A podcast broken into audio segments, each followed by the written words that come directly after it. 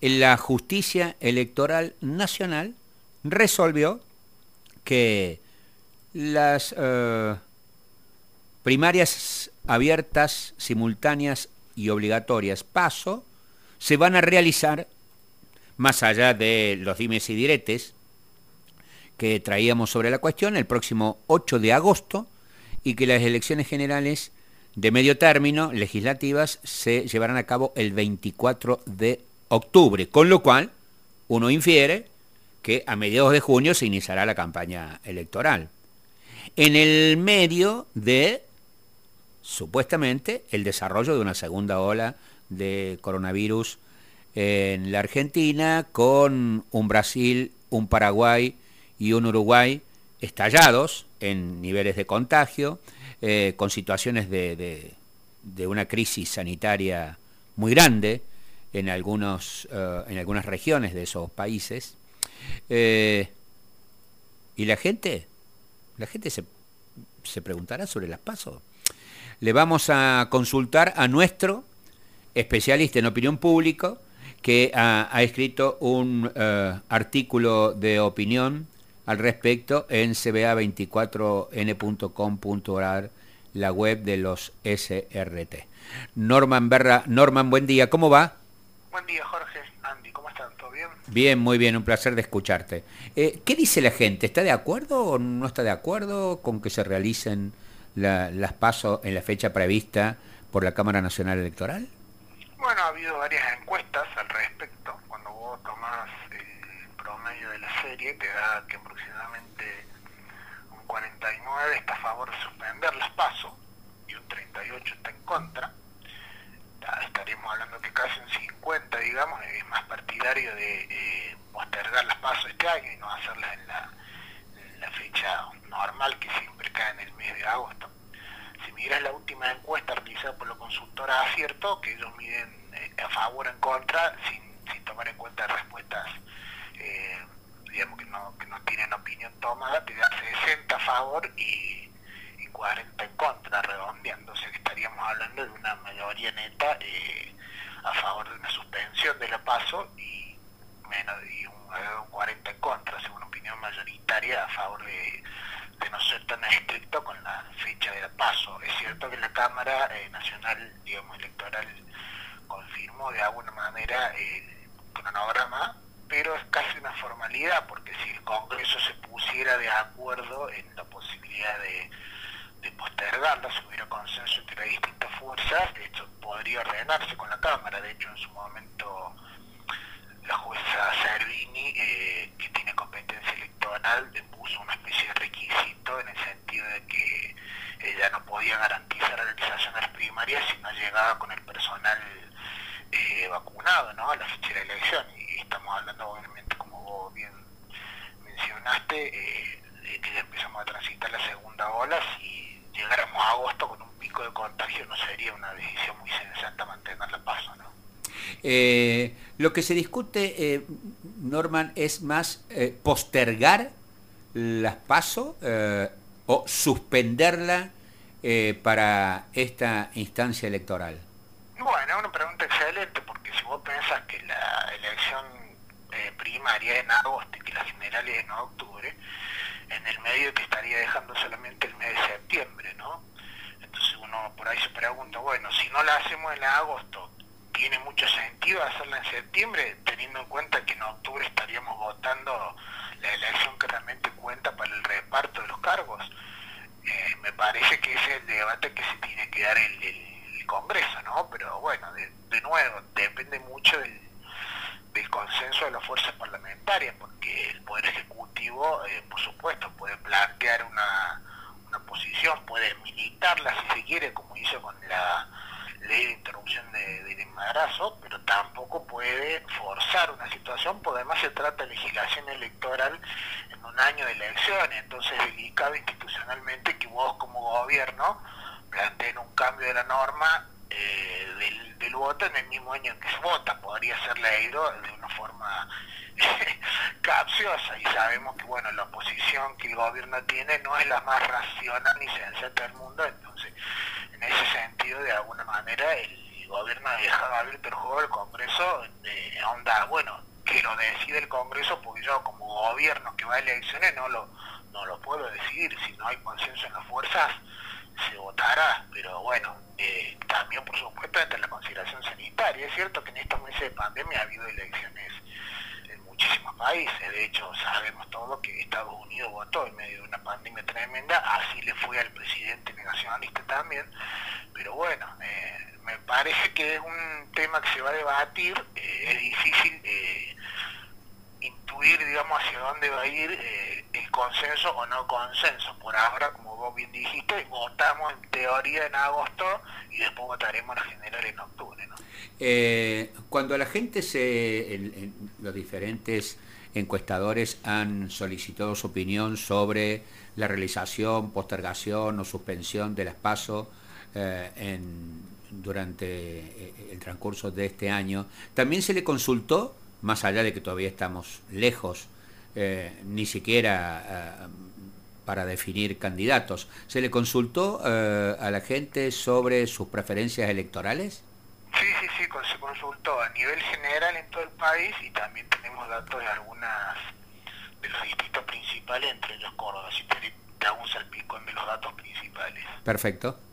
Bueno, hay como dos niveles. A nivel nacional hay encuestadoras que preguntan usted votaría al oficialismo, esto es al frente de todos, o a la oposición, y hay otros que preguntan por los distintos sellos políticos.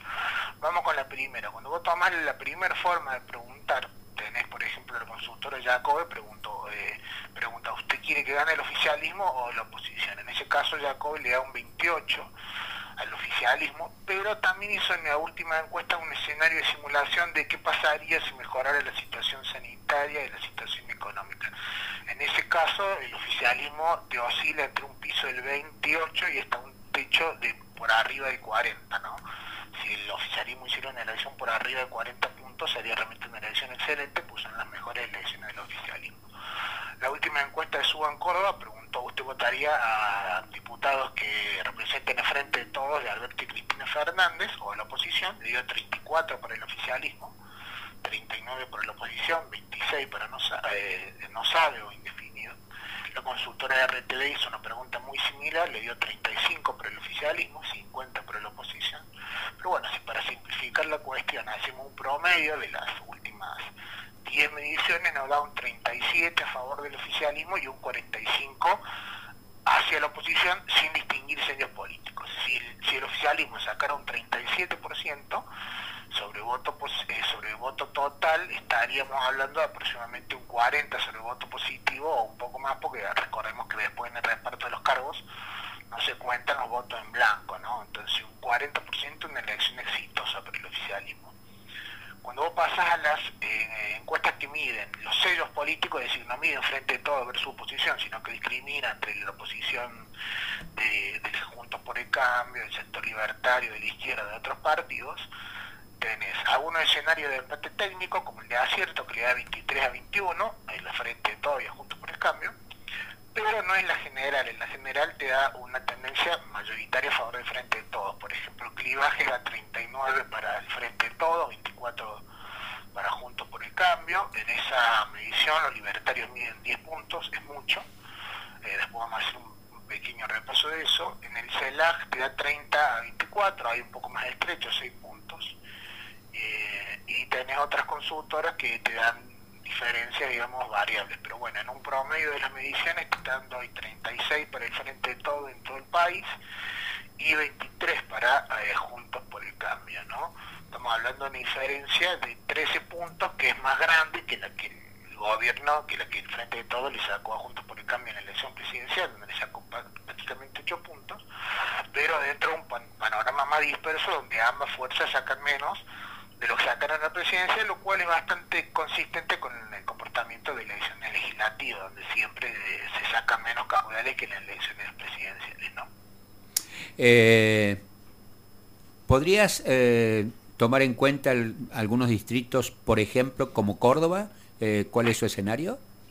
Exacto, bueno, en Córdoba, por supuesto, estamos todavía en, en, un escenario abierto en este sentido todo indicaría que cada sello va a ir con lista propia, ¿no? O sea, que hacemos por Córdoba va a ir con su propia lista, que el Frente de Todos iría con su propia lista y que Juntos por el Cambio iría con su propia lista. Es decir, no habría, no habría en principio frente entre alianza entre Frente de Todos y, y Hacemos por Córdoba. En ese escenario, si yo tomo las últimas seis encuestas que miden ese escenario, me está dando un promedio de 16, 17 puntos por el Frente de Todos, que es una elección buena, dado los antecedentes, recordemos que la mejor elección legislativa del Frente de Todos, sin una boleta de presidente que traccione, estuvo alrededor de 14, 15 puntos. Eh, para Juntos por el Cambio está dando 26% en promedio de las últimas encuestas, y para Hacemos por Córdoba está dando 15%. Si vos comparas esa performance con la performance de la elección anterior legislativa, del 2017, tenés que tener en cuenta que en esa elección el, el el kirchnerismo, sacó 10 puntos con carro al frente de la boleta, o sea, ahora está sacando un promedio de 16, está mejorando la elección de hace 4 años. Eh, en esa elección Cambiemos sacó en la provincia de Córdoba 48,5 y ahora está sacando 26, con algún escenario donde llega hasta 30, o sea, está 15 puntos abajo. Y eh, Hacemos por Córdoba, en aquella elección, que era eh, no era Hacemos por Córdoba todavía, sino Unión por Córdoba, sacó 31 puntos, 30,5, ahora está en la mitad del caudal. Porque esto, bueno, obviamente todavía la campaña no, no arrancó, no están instaladas las fuerzas y tenés un número de indecisos y de voto en blanco muy grande, ¿no? Ese escenario en Córdoba. En Cava se está dando un fenómeno muy interesante en la última medición de la consultora CIGP, el Juntos por el Cambio está sacando 45% de voto, y el Frente de Todos está sacando 27, pero mientras el Frente de Todos fideliza todos los votos de la última elección, Juntos por Cambio está cediendo 5 puntos a mano de los libertarios. Digamos, hay una parte de los electores de Cambiemos que votaron a Cambiemos en la última elección que está decepcionado del gobierno de Mauricio Macri y obviamente en lugar de irse el Frente de Todos, que, está en la antípoda de su pensamiento, se está drenando hacia el sector libertario. Entonces, eh, en proyección, en la consultores tenés la misma simulación y ellos también le está dando que, el, Junto por el Cambio está cediendo una parte de electores hacia los libertarios, ¿no? Entonces, esto es una, esto por supuesto es un escenario y es una amenaza, todavía no sabemos si se va a verificar hasta que no arranque la campaña, pero eh, es, interesante porque estaría, te estaría diciendo que en el bastión principal de Juntos por el Cambio eh, conservan una cómoda primera minoría, pero estarían cediendo caudal a manos de una fuerza más de, más de derecha, digamos, clásica, por así decirlo, ¿no? Eh, la última, ¿tenés algo de la provincia de Buenos Aires? Sí, sí, en provincia de Buenos Aires es el mejor escenario para el Frente de Todos. Cuando vos mirás la última encuesta de circuitos te da un 37 para el Frente de Todos, un 26 para el Juntos por el Cambio Management da un escenario un poco más estrecho, yo 38 a 34, y tenés escenario de 40 a 31, digamos, de 34 a 24. En el promedio te está dando 38 para el frente de todos y 26 para Juntos por el Cambio, una diferencia de 12 puntos porcentuales, eh, que, es bastante nítida, y con el agravante para Juntos por el Cambio que eh, pone en juego las bancas que ganó en esa elección. En esa elección Esteban Murray le ganó por 7 puntos a Cristina Fernández. Hace 4 años, le ganó 42 a 36 y hoy tenés invertida invertida la, situación, está al frente de todos con un promedio de 38 y está junto con el cambio con 26 puntos, es decir, que está 16 puntos atrás de lo que sacó hace 4 años en el distrito que más piso electoral tiene en todo el país. Eh, bueno, falta mucho, pero uno eh, orejea el mazo a ver cómo viene la mano. Y como si fuera poco, eh, antes de despedirte, sin duda lo has leído, una noticia buena para los medios de comunicación y no tan buena para los partidos políticos. Ustedes saben que el artículo 43 de la ley 26.215, que es la ley de servicios de comunicación audiovisual, que Macri eh, dejó de lado en muchos de sus artículos, etcétera, pero, eh, pero en relación a la publicidad eh, política en épocas electorales, ese artículo señala, los servicios de comunicación y televisión por suscripción están obligados a ceder en forma gratuita el 5% del tiempo total de programación para fines electorales. Esto es, eh, vieron que cuando se acercan las elecciones, en este caso, ponele mediados de junio, si se concretaran las pasos en agosto, empieza a abarrotarse las pantallas de televisión y a escucharse en la radio publicidad política, política. Bueno, eso es gratuito. Eso es gratuito en relación a la cantidad de votos que sacaron los partidos en elecciones anteriores, etc. Bueno, la jueza eh, electoral, María Servini de Cubría, de competencia electoral en la capital federal, declaró en estos días la inconstitucionalidad de ese artículo referido también a la ley de financiamiento de partidos políticos, que obligaba a los canales de televisión y emisoras de radio a difundir publicidad electoral gratuita a los partidos. Con lo cual, eh, el pedido fue eh, realizado por un grupo de medios de comunicación de la capital federal, con lo cual, diría Jorge Navarro, eh, los partidos en una de esas tienen que ponerse. Gracias, Norman. Muchas gracias, Jorge. Saludos a mí y a toda la producción hasta el fin de que viene. Buen fin de.